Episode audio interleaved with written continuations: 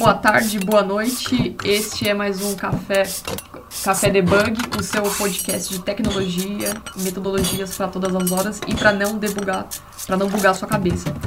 E hoje o assunto é uma linguagem que está em alta, é algo que está sendo muito utilizado em ciência de dados, análise de dados, enfim. E, e temos dois especialistas aqui que vai falar sobre essa linguagem e como vocês podem se aprofundar mais sobre isso. Estou aqui com Regis Santos. Regis, dá um oi pro pessoal, por favor. Olá pessoal, tudo bem? Meu nome é Regis. E o Eduardo Mendes, também vocês fazem parte da comunidade de Python, né? Isso. A gente faz parte da comunidade, mas todo mundo pode estar na comunidade, você também. E estamos aqui também com a Cris, a nossa entrevistadora. Cris, dá um oi pro pessoal aí. Oi, boa noite, pessoal. Tudo bem? Opa. Bom, então vamos falar. Eu quero que vocês apresentem vocês sobre o, o que vocês trabalham, como começou, como que se introduziram a linguagem no Python, como que vocês começaram, como foi a paixão. Vamos começar pelo Regis, né? Que o Regis já conheceram um tempinho. Fala aí, Regis, como você começou, com o que, que você trabalha hoje, o que, que é o Python na sua vida? É, bom, na verdade, como eu comecei, eu diria que eu já tive a sorte de já começar com Python. É, desde o começo foi uma linguagem que eu me identifiquei bastante, porque eu, eu senti muita facilidade em aprender e atualmente eu trabalho é, fazendo desenvolvimento de aplicações web usando Python e Django. O Django é um framework web escrito em Python. Daí eu trabalho com isso atualmente o Eduardo. E você, Eduardo, trabalha com Python também? Eu trabalho full time com Python, mas eu trabalho um pouquinho numa, das áreas que é um, deixada de lado no Python. Eu, eu trabalho com qualidade de software, eu sou do QA. E, bom, eu comecei com Python. Eu conheci Python uma vez no Garoa Hacker Club, que é um space em São Paulo. E lá tava um cara que era um grande guru do Python, o Luciano Ramalho. E a gente se conheceu lá e, pô, a gente sentou, foi amor à primeira vista, assim, eu trabalhava com C puro antes e foi uma coisa maravilhosa. Ô Eduardo, não sei se você já ouviu, mas a, eu, a Cris e o Pablo fizemos uma gravação sobre QA, não foi, Cris? Com a Carol. Com a Carol Abdon. Sim, eu, eu ouvi a gravação de vocês. Bom, então é. Agora eu trabalho com uma coisa que é um pouco é um pouquinho diferente do que a Carol trabalha, né? Eu sou realmente desenvolvedor de software, mas eu trabalho no QA. Ela faz parte do processo, é uma coisa totalmente diferente. Ela faz os testes, pega os bugs de nós desenvolvedores, né? Mostra pra gente que tem que corrigir, a gente ainda fica meio bravo, ainda meio que debate com ela, né? É... Bom, não fala assim, pô, o pessoal da qualidade que é qualidade, não quer Qualidade, tá certo, né? Que funciona. Não, uma vez eu, é, um professor meu falou uma frase que eu acho muito importante, tipo, qualquer área é, não negocia a qualidade, né? Você pode negociar tudo, mas não negocia a qualidade. Bom. É, você negocia tempo, e tempo implica em qualidade e tudo. E que você acha que o Python ele ficou tão famoso recentemente? Que toda hora a gente ouve falar sobre Python. Bastante gente começou a programar em Python. Por que você acha que universalmente essa aumentou tanto assim essa procura? Olha, eu poderia resumir isso em três palavras-chave. A primeira é facilidade em aprender a linguagem. É, de, primeiro, antes disso, né, que ela é uma linguagem open source, depois que ela é fácil de, de aprender e depois que ela tem uma comunidade muito forte. É, o Python foi criado por Guido van Rossum, ele lançou oficialmente em 1991, e ele já deixou o código-fonte aberto na internet e muitas pessoas começaram a contribuir. E com isso a comunidade cresceu bastante. Ela tem uma, é uma linguagem que tem uma documentação muito boa. É, e como por ser open source, muita gente participa na colabora no, no core do, do desenvolvimento do Python. E por conta disso ela se tornou uma linguagem muito popular e muito amigável para a maioria das pessoas. Basicamente seria isso.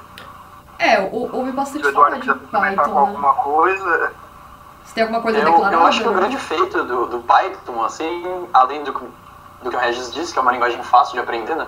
ela tem uma curva de aprendizado inicial relativamente baixa, mas eu acho que Python traz melhor, assim, para todo mundo é a nível de sintaxe. É uma linguagem muito bonita, e quando o Guido, o criador do Python, lá atrás começou a pensar na linguagem, ele veio de de um conceito que era uma linguagem antes, que é o ABC, Abstract Basic Class, e bom, ele tentou trazer toda essa abstração para dentro do Python, para que Python fosse a linguagem mais simples semanticamente possível. E tem pouquíssimas palavras reservadas, uma linguagem bem bonita de se ver. Assim, de, é um, uma linguagem bonita de escrever e ler código, vamos dizer assim. É porque tá. É como a Cris falou, né? Virou meio que. Bom, eu tô entrando de gaiato, né? Mas eu comecei a ouvir bastante, ver bastante sobre nas comunidades, né? Então pra mim é como se fosse a bola da vez. Sendo que pra vocês já é uma coisa mais antiga, né? Ah, vamos falar de ciência de dados, vamos falar sobre Big Data, vamos usar Python pra tudo, né? É, o, o Python ele está presente em várias áreas da, não sei se eu diria da ciência, mas da tecnologia, né? Porque na parte de aplicações web, na parte de data science e até desenvolvimento de microcontroladores também, por exemplo. Entendeu? Aí de repente o Edu quiser complementar com alguma, alguma informação técnica dessa parte. Cara, eu não tenho muito para contribuir. Eu acho que nessa parte de data science não existe nenhuma linguagem que tenha um nível tão amigável quanto Python.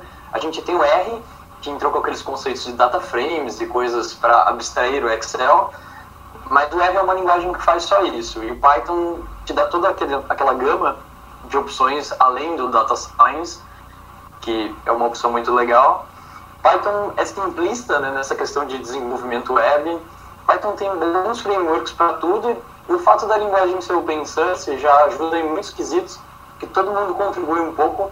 E o core da linguagem, que eles chamam de built-in, né, que é o, as coisas que vêm embutida por padrão, no Python já tem muita opção, coisas que outras linguagens dependeriam de N frameworks assim, para funcionar. É, tanto que se você pesquisar na internet, você vai ver muita palavra chamada que o Python tem baterias inclusas. Ou seja, quando a gente instala ele, já tem muitos módulos que vêm nele por default, que a gente pode usar, como por exemplo, é, datetime, random, dentre outras coisas, né? Estou dando apenas alguns exemplos. E, e daí criou uma biblioteca, um módulo que pode ser usado nele.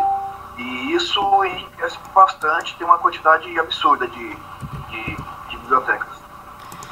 É, eu quero fazer uma pergunta para vocês aí que é da área, né? Assim, é, Vamos supor em um cenário em que um desenvolvedor ele trabalha numa plataforma ou Java ou .NET e decide migrar para Python, aprender Python. É, quais são suas recomendações para uma pessoa leiga que não conhece a linguagem, não conhece o contexto, não conhece a plataforma do, do Python, para começar a estudar Python e aprender Python e o que, é, e o que no que, que ela pode é, focar mais na área do Python, no desenvolvimento com Python? Você quer responder, Regis?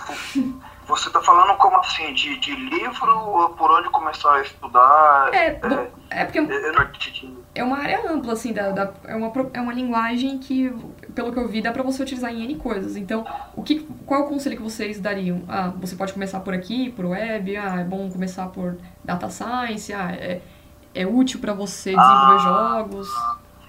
Eu acho, eu acho que o Eduardo pode até explicar melhor do que eu, até ele pode aproveitar a oportunidade de falar de uma iniciativa que ele teve de boa, boa. gravar alguns hangouts no, no YouTube. E eu acho que ele vai ter essa resposta melhor do que eu. Aí pode aproveitar, Edu, e falar do seu canal no YouTube também. Ah, então, eu, eu acho que desse ponto de partida, assim, para onde você deve ir estudando Python? Eu tenho uma opinião adversa de muita gente, que é ou vai para web, ou vai para data science, ou vai para desenvolvimento desktop. Eu acho que se você for aprender Python, a primeira coisa que você tem que aprender é Python, puro. E uhum. entender como a linguagem funciona, assim. Ela é uma linguagem bem pragmática, assim como o Ruby, por um exemplo, que traz conceitos muito diferentes. Python é uma linguagem multiparadigma, então a gente consegue fazer orientação a objetos, programação estruturada, programação funcional. Então, acho que só o fato de Python puro, por Python puro, já é uma grande é uma grande implementação bonita de se ver assim, e que dá para usar em muitos quesitos. Mas se fosse para recomendar, ah, vai para uma área, vai para outra área, eu me guiaria pelo mercado. Eu acho que o mercado de data science, tanto quanto de web, estão bem, bem aquecidos, né? Então, ou web ou, ou data science, acho que são duas escolhas bem legais. E o Regis falou de livros, de coisas. É, uma coisa legal que existe é um livro chamado Python para Desenvolvedores. Eu acho é um livro do Luiz Eduardo Borges. Na livraria. Ele é um. Ele é... Oi? Eu já vi esse. Acho que esse título que você falou, eu, já acabei, eu acabei vindo, vendo na, na livraria. Ele é bem grossinho, assim, o livro, né? Sim, ele, ele, ele, ele é bem legal e ele é um livro, assim, você sabe outras linguagens, então você pega nele, ele vai te contar como é que eu faço um, um, um bloco. Sei lá, um if, um else, um for, um while, e ele não vai explicar os conceitos por trás. Tipo, ele não é um livro para quem não sabe programar, mas é um livro que mostra como fazer as coisas de um termo que a gente chama na comunidade Pythonico, numa linguagem pythônica. É um livro bem legal. E o Regis comentou que eu tenho um canal no YouTube, se vocês quiserem acessar depois, se estiver ouvindo. É, se você puder passar youtube.com.br C, né, de canal, barra Eduardo Mendes. E lá eu tentei trazer essa ideia de falar de Python sem envolver muitas coisas externas ao Python e com uma linguagem de ensinar pessoas que não vieram de Python ou que querem aperfeiçoar seus conhecimentos em Python. É, eu tento fazer isso uma vez por semana, uma live mesmo, a gente abre um chat, vai conversando e vai programando o que a galera quiser ver e vai perguntando. E tem dado super certo. Um meetup é hands-on online, é isso? É isso mesmo? Oi? O que você costuma fazer via Hangouts é um meetup hands-on online, né?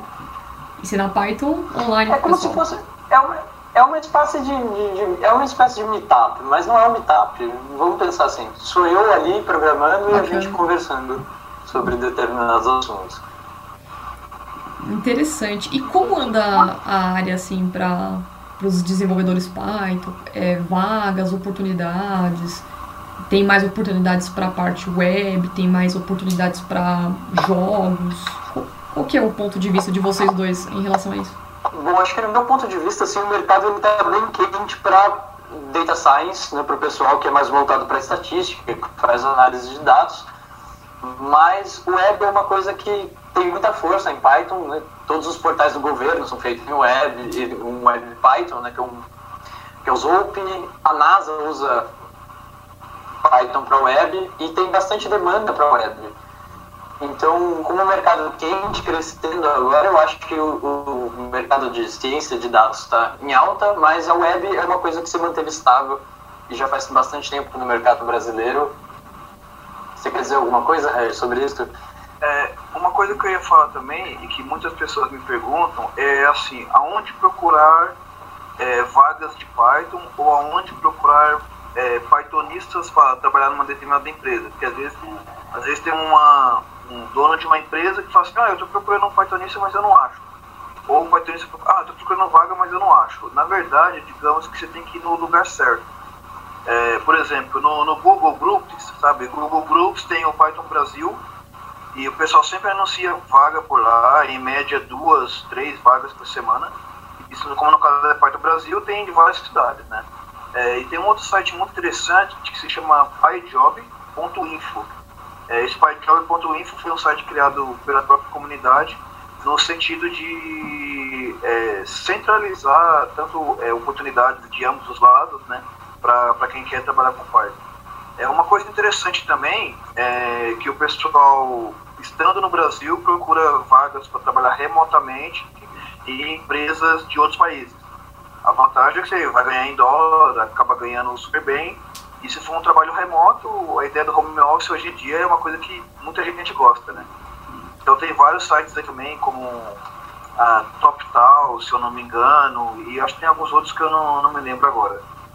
Mas basicamente é isso. Ou seja, material que não falta, né? Material, apoio. É, tem bastante lugar. sim, tem bastante lugar. Só digamos que procurar nos lugares pontuais. Assim.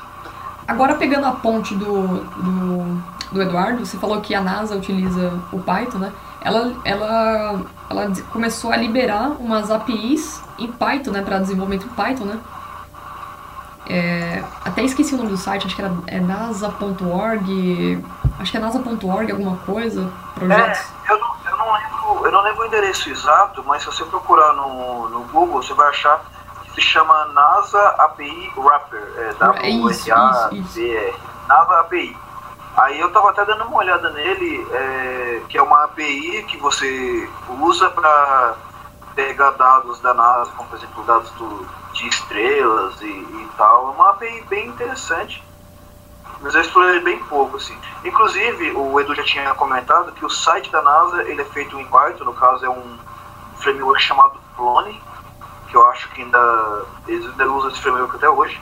E tem um autor de livro chamado Daniel Greenfeld, pode chamar ele pelo Twitter como um arroba paidene, que ele já trabalhou na NASA também. Eu não sei se ele ainda trabalhou, ah, trabalha lá atualmente, mas ele trabalhou lá mexendo na parte de, de Python, de Django e tal. É uma informação aí que eu não sei se todo mundo sabia.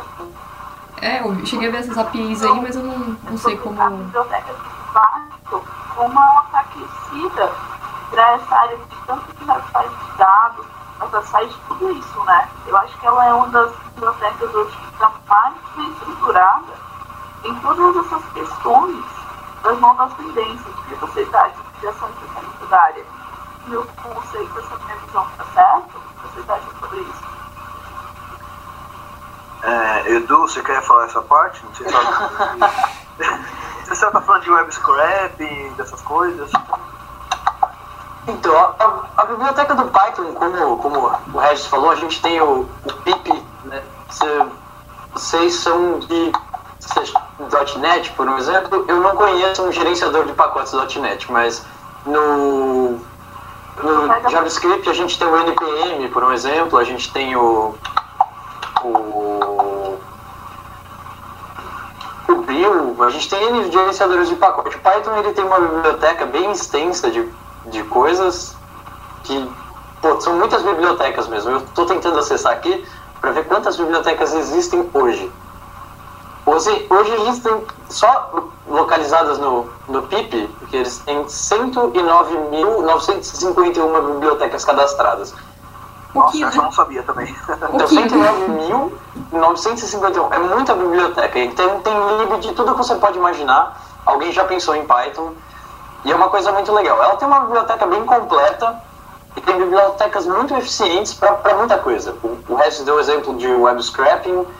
Então, tem o Scrapy, tem o Beautiful Soup, que são libs fenomenais para trabalhar com essa parte de fazer crawlings e para fazer raspagem da web mesmo. O Python tem uma tem grande afinidade com frameworks como Hadoop para processamento distribuído. Pô, tem, tem bastante coisa. É muito legal, essa biblioteca do Python é muito vasta. E entrando naquele link da, da, da NASA, tem o TensorFlow também, que é do Google, que é uma API de Machine Learning inteira construída em Python. E ela também é pública, você pode baixar e usar também. Além mais da NASA... É, na verdade... Ah, desculpa, pode falar. É, não, desculpa. Não, na verdade, é, o ideal seria você pensar o seguinte, ah, eu quero fazer alguma coisa. Eu vou construir do zero? Não, antes eu vou pesquisar na biblioteca do Python, porque alguém já deve ter criado alguma coisa, entendeu? Dificilmente você vai reinventar a roda. A não ser que seja uma coisa muito, muito específica. Mas hoje em dia o crescimento está tão rápido que já tem quase de tudo que você precisa. É mais fácil dar uma procurada antes do que tentar reescrever alguma coisa que provavelmente já existe. Pode falar, Cris. Não é bem essa questão. É que eu sou de PHP, a gente tem uma discussão de, dessa, de criar mesmo uma biblioteca ou usar Python para fazer essa parte de análise de dados Aí quando a gente foi olhar, a gente viu a quantidade de itens que tem faz. Uma coisa que eu vi como está bem aquecido realmente para essas novas tendências. E aí eu vou me dar com outra pergunta. Você acha que o Python talvez seja uma das linguagens assim, do futuro que a gente fala tanto em blockchain? Você acha que Python tem uma boa estrutura para gente, os desenvolvedores, estruturar alguma coisa em blockchain, fazer alguma coisa com ele? Blockchain, Edu, você manda alguma coisa? Essa parte aí, ela me pegou de surpresa agora. Cara, eu, eu não entendo nada sobre blockchain, na verdade, nada sobre essa parte de moedas e tudo mais. Eu sei que o, o pessoal fez uma lib, né, uma, um cliente Python para manipular blockchains, para ver essas coisas, mas eu não tenho muita informação e eu não entendo nada sobre o assunto. É, essa é o que eu posso dizer. Mas nada é possível também, né? É, já que Python é utilizado. Eu, eu, acho que nada pode ser, nada é possível. Acho que é, pode ser que exista alguma forma de criar mineração de dados com Python, não sei, né? Eu também sou bem leiga nesse assunto. Alguém deve estar pensando nisso também, né? Alguma forma de fazer. É, agora. Então, o blockchain ele disponibiliza uma API que é RESTful, né? Então todo mundo Uhum. pode usar, né? Mas tem coisas em Python que o pessoal implementou já está pronto para usar essas APIs já. Como o Regis falou, ninguém vai reinventar a roda, né? Vai sempre utilizar alguma coisa que já está sendo criada, que já foi criada. Uhum. É, eu tô, eu tô vendo aqui no GitHub que tem um blockchain API library. E entre parênteses está escrito Python V1. Então deve ser a primeira versão do, de um cliente Python para consumir o, o blockchain. Mas aí, como que usa isso aqui, eu não sei ainda. Pode ser que seja uma coisa nova também, né? Uma coisa que tá surgindo. É, porque como o Eduardo falou que tem a parte de, de APIs REST, é, se o blockchain fornece uma, uma API no formato de REST, isso é muito, muito, muito fácil de, de ser utilizada e só precisa ver mesmo como que é a documentação para implementar. Mas com certeza não é nada muito difícil. Bom, vocês falando de empresas aí que utilizam Python, como NASA, algumas outras, eu vi que a Globo.com também utiliza o Python, né? É, o que, que muda da- do Python para outras linguagens nessa parte de vídeos, dados, ou um site como a Globo, por exemplo, usar o Python do que usar vai, Java ou .NET? Ah, eu não sei se a Globo.com usa o Python para vídeos. Talvez eles usem para a parte de website. Website? é, divulgação de conteúdos. É, apesar de que tem bibliotecas para trabalhar com vídeo também, que a gente chama de é, stream, de vídeo. Ah, eu, sei, eu sei dizer que, por exemplo, o YouTube, quando você clica no botãozinho de play, você está executando um script Python. É a única coisa que eu tenho certeza. Agora, como que ele trabalha exatamente com o sistema de vídeo, é, aí teria que ver as bibliotecas específicas. Mas além da Globo.com, tem outras empresas brasileiras, como o Magazine Luiza também, Uhum. que usa bastante, é, Uber, Airbnb, e eu diria em primeiro lugar que a empresa que mais, que mais usa é, Python é o Dropbox, porque o Guido Van Rossum trabalha lá. Então, se o criador do Python trabalha no Dropbox, com certeza eles usam. Mas a Magazine Luiza É na isso, parte do site, de Regis? A, Magazi- a Magazine Luiza utiliza na parte do, do- da loja virtual dela? É, também é, a Magazine Luiza ela tem um laboratório de tecnologia chamado Luiza Labs Aham, interessante. e inclusive de vez em quando eles estão contratando o pessoal para trabalhar lá entre várias linguagens bom pelo menos eu fico empresa com parte tem o Luiza Labs dá uma olhadinha que de vez em quando eles estão é, colocando vagas para trabalhar com Python e eles usam Django também Tornado que são é, frameworks ferramentas escritas em Python Ou seja, o mundo inteiro tá usando Python, né? É, bastante gente. Inclusive o Spotify também. A galera gosta de ouvir. Spotify já tá ouvindo a musiquinha e sabe que tem um. O Python talvez no site, né? O, o, o Django, que o Django é um framework muito bom, muito completo, que muitas empresas usam para fazer sistemas web online. Né? Então, no, no caso do Spotify, eles têm aqueles, aquele link com a, com a Last FM e eles inventaram uma biblioteca, que é o Mr. Job, que interage, que faz para processamento distribuído. Você consegue integrar todos aqueles nodes que você tem no Hadoop, coisas para processamento de grandes massas de dados, você fazer isso com Python de uma maneira mais simples. Então, é nessa parte que o Spotify e, o, e a Last FM usam Python. Eu não sei onde mais eles usam esse tipo de dado, usam Python para isso. Nossa, é interessante como essa linguagem tem sido usada pra tudo, né? Eu monto um ambiente Python. É só aquele programa, o PyCharm, eu uso o Anaconda. Eu sou, sou pouco leiga, mas eu, eu já instalei alguma, alguns programinhas, umas ideias.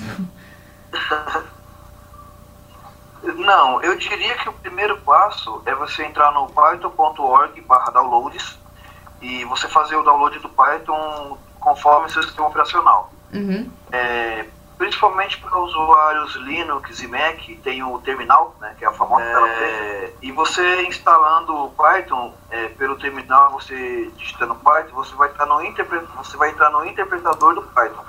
onde você pode é, escrever seus códigos e executar ao mesmo tempo. Quando você falou de PyCharm, o PyCharm é uma IDE, é, além de outros editores de texto, onde você só escreve o seu código, deixa ele salvo lá e você executa ele é, depois, não pelo interpretador, mas executa ele pelo terminal, é Python, espaço, o nome do arquivo. Então, é assim, você tem um interpretador, aí você tem o editor de texto, porque existem vários, né? E, o, e tem a IDE. O PyCharm é uma, é uma IDE criada pela JetBrains, que é uma empresa que tem IDEs de outras linguagens também, não me lembro de cabeça agora. Mas é, eu, eu diria o seguinte, pelo menos na, na minha visão, que você tem que ser livre para programar em Python em qualquer, em qualquer ambiente, em qualquer espaço. Então, para você ter uma ideia, até no celular Android dá para você instalar um emulador no terminal chamado Temux e dá para você instalar o Python dentro dele e executar. Então, ou seja, você pode rodar ele em qualquer lugar. Edu, quer complementar com alguma coisa? Bom, essa de, de ambiente, só eu gostaria de frisar que existem muitas implementações diferentes do Python que rodam em ambientes. Por exemplo, a Jéssica disse para mim que ela é do mundo do .NET, Isso. e no mundo do .NET existe um interpretador Python chamado Iron Python, que foi feito pela comunidade do .NET, você consegue rodar Python na máquina virtual do .NET. Tem o Jython, que é a implementação que roda na JVM do Java. Você tem vários ambientes e coisas diferentes onde você pode rodar Python. E sobre configuração de ambiente, tipo assim, vamos pegar, vamos baixar, entra lá no site do Python, python.org downloads, como o Regis disse. Se você baixar o Python, a partir dali você já consegue trabalhar. Ele traz um editor de texto nativo, que é o Idle. Não é uma coisa que eu sou muito fã, mas ele funciona. Ele é eficiente quando você está dando os primeiros passos. Mas o legal do Python e de, de, tem muitas linguagens que trabalham assim, né? por exemplo, o C puro, C++, você não tem uma ideia fixa onde uhum. você consegue trabalhar, ou você tem gamas de ideias. Por exemplo, se você programa Java, você tem a ideia da JetBrains, que é o IDEA, você tem o Eclipse, você tem o NetBeans, que são coisas principais. Você não é vinculado a uma IDE nem a um editor de texto. Você pode fazer como você quiser. Se você quiser abrir o Notepad e programar Python, sinta-se à vontade a programar onde te der vontade. Então, se é... você fala. É só uma perguntinha. Tem, uma. Sim, pode falar. É, só, só pegando esse gancho você falando, então se eu monto uma. Eu tenho uma aplicação .NET e eu quero utilizar algum serviço com Python. Então eu consigo integrar as duas coisas utilizando essa API que você me falou. Ela não, é, não chega a ser uma API, ela é um é interpretador. Assim como a JVM é. do, do Java, você consegue usar o Iron Python, usando Iron Python. a mesma máquina virtual do .NET. Tem algumas limitações, algum tipo de código mais rústico, assim, vamos dizer, em Python, que são implementações nativas de C, que provavelmente você não vai conseguir rodar no Iron Python. Mas grande parte do, da sintaxe básica do Python e até recursos mais avançados você consegue usar na máquina virtual da .NET, sem, sem problema nenhum. Ah, interessante, isso é, apesar de, apesar de que complementando o que o Eder falou e pegando o gancho no que a Jéssica perguntou, é, o ideal, o ideal que eu digo assim, no mundo, é, sei lá, você criar um, um, um, microservice ou uma aplicação REST, né, RESTful, em, em .NET e consumir ela em Python, ou vice-versa. E na verdade o caminho mais, mais fácil, que não vai te dar tanta, tanto trabalho, é você fazer uma API que consome, consome de um lado tanto quanto do outro. Tá certo essa parte? Ou... É, fazer uma interface é, é a melhor maneira, ainda mais eficiente método de unir o melhor dos mundos. É, inclusive tem uma coisa, Jéssica, que eu não sei se você ia perguntar, é, que a gente falou que o Python está em, em, vários, vários mundos e vários ambientes, mas ele está uhum. no mundo mobile também. É isso que eu ia perguntar agora. Porque o pessoal fala de Android. Ia perguntar agora? Eu ia assim, perguntar porque o pessoal fala de, e, é, Android nativo e OS nativo, né? Só que existem várias, é, é, é, as, como chama, linguagens híbridas, né? Uhum. Só que o Python, ele tem o Kiwi, eu não sei se é Kiwi ou se é Kiwi, mas é KIVY. É de Kiwi. É, de Kiwi, Kiwi, Kiwi. Que dá pra você fazer uma Python pro mundo mobile, pro mobile. E ele é bem legal, porque ele aceita multidão é, se você entrar no site kiwi.org, É, tem exemplos lá que a pessoa toca piano, toca sintetizador de áudio. E tipo, não é só dois dedos, são até os cinco dedos da mão, se você quiser. Caramba, é muito E louco. tem umas, se olhar no site, tem umas demonstrações bem interessantes mesmo, bem legais. Eu não, você não consigo imaginar, Pode tipo, falar. Python no, no, no mundo mobile. Eu não consigo. Eu, quando eu falo em mobile, eu consigo ver o Java, consigo ver o, as aplicações híbridas como Xamarin Forms e outras coisas. Mas é estranho quando a gente fala Python para o mobile, né? Pra quem não tá É, muito ó, pensa o seguinte, quando você tinha, que inclusive ainda tem aplicações desktop, basicamente você tem que desenhar uma janela, Uhum. e essa janela a gente pode maximizar ou redimensional até minimizar, e dentro dessa janela você coloca botões, e dentro dos botões pode colocar texto, por exemplo. O Kiwi, ele tem esse princípio bem básico também, tanto que no primeiro tutorial dele, ele ensina você a desenhar uma janela, no caso uma janela maximizada no, no dispositivo mobile, seja ele celular ou, ou tablet. Aí depois ele dá uma dica de como você desenhar dois botões e um texto. E aí assim você vai começando. Então depois o que você vai fazer? Vai, sei lá, acessar a internet, comunicar dados, fazer jogos, tem PyGames também para jogos, até mudei de assunto já. Então dá pra fazer Muita também, coisa. é possível, entendeu? Processo de compilação é o mesmo que os demais? Processo de compilação foi por isso que eu chamei o Edu, porque ele manja dessa parte de processo de compilação melhor que eu. Então você consegue converter ele para um PAG normal, assim como você faria com qualquer coisa para converter para um EXE. É, é, é coisa simples, uma linha de código no Entendi. terminal e você consegue compilar ele para lá. Outra coisa legal é que você consegue fazer aquela coisa mais flat, flat do material design, também você consegue trazer a cara de uma aplicação nativa, tanto do, do- dos dispositivos que rodam Android, tanto dos dispositivos que rodam iOS. É, é bem bacana. É, é muito legal. Nossa, meu, é show. Ele, ele começou sua carreira, certo? Só que aí ele vai precisar, por exemplo, escolher ou ele vai para web, escolhe o framework, ou ele vai para analista vai usar um outro tipo de framework. Em que momento você acha que o iniciante está pronto para tomar essa decisão? E como que é melhor forma para ele escolher qual desses caminhos ele vai mais se identificar, entendeu? Eu, eu entendi, Cris. É, eu acho que é muito questão de gosto, né? Para que, que lado que a pessoa vai? Se ela vai para web, se ela vai para desenvolvimento desktop, se ela vai para processamento científico, processamento de imagens, são muitas escolhas. E aí eu acho que vai mais de uma questão de afinidade. E assim como escolher um framework também é uma questão de afinidade. Por exemplo, na web a gente tem o Django, o Web2Py, o Zope, a gente tem o Flask, o Bottle. E a gente pode ficar falando N frameworks, mas eu acho que é uma questão de, de design de implementação do próprio framework. Porque, por exemplo, se você pega o Django, para quem tem uma, um ensino mais formal sobre orientação a objetos e coisas desse gênero, vai preferir o Django, porque é um framework bem sólido, com design bem sólido.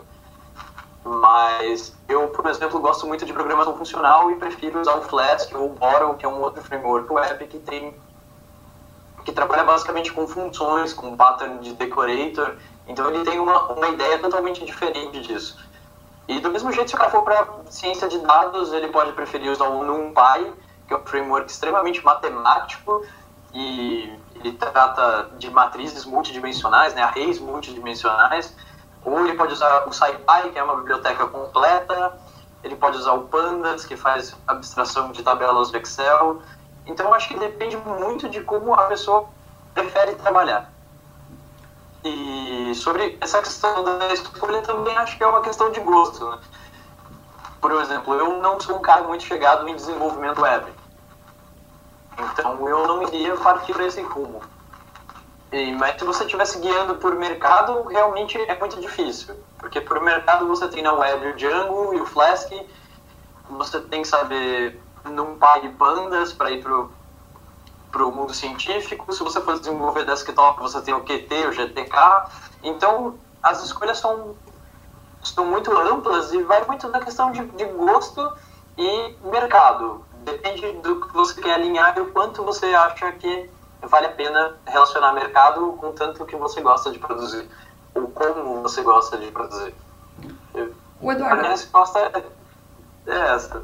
desculpa te É, interromper, mas tanto que pra cá. complementando o que o Eduardo falou, é, oi? É, Tanto que complementando o que o Eduardo falou, Aham. eu particularmente gosto bastante de Django. Eu trabalho atualmente com Django e me sinto bastante confortável com ele. Então, como ele falou, é uma coisa mesmo. Jéssica, é, eu tenho, assim, é, vocês estavam falando de framework, essas coisas, tipo Python pra matemática, Python pra isso, Python pra aquilo. Pra cada especificação do Python, ele usa um, é um framework diferente, é uma ideia diferente, é isso? É, na verdade, é, você tem que fazer uma escolha baseada no seu problema atual. Por exemplo, você pode falar assim, ah, eu quero escolher o Django porque ele vai resolver meu problema na web. Mas se de repente você fala assim, não, eu vou ter que usar o Flask por algum motivo específico. Então, cada framework ex- existe com alguma funcionalidade específica. Então, digamos que você tem que conhecer um pouco de alguns para poder escolher. Né? Ah, basicamente era o que o Eduardo tinha falado. Você comentar alguma coisa nessa parte de qual escolher? Então, a Jéssica perguntou sobre frameworks, assim, e, e coisas do gênero. Tipo assim, nem sempre você precisa de um framework, você, de um framework você pode usar Python puro, mas é aquela coisa que o Regis disse de reinventar a roda, vamos começar tudo de novo. E em muitos casos, os frameworks em Python têm uma vantagem nítida, assim. Por um exemplo, quando a gente trabalha com processamento científico, que nem eu estava dizendo do NumPy, o Pandas, e a gente tem esse foco mais em, na carreira, no mundo acadêmico, vamos dizer assim. Ah, o NumPy, tanto Pandas, eles são otimizados em C puro, então você tem uma performance absurda Uhum. quando você escolhe usar esses frameworks. E em cada caso, o framework se comporta é uma questão de design, como eu tinha dito antes.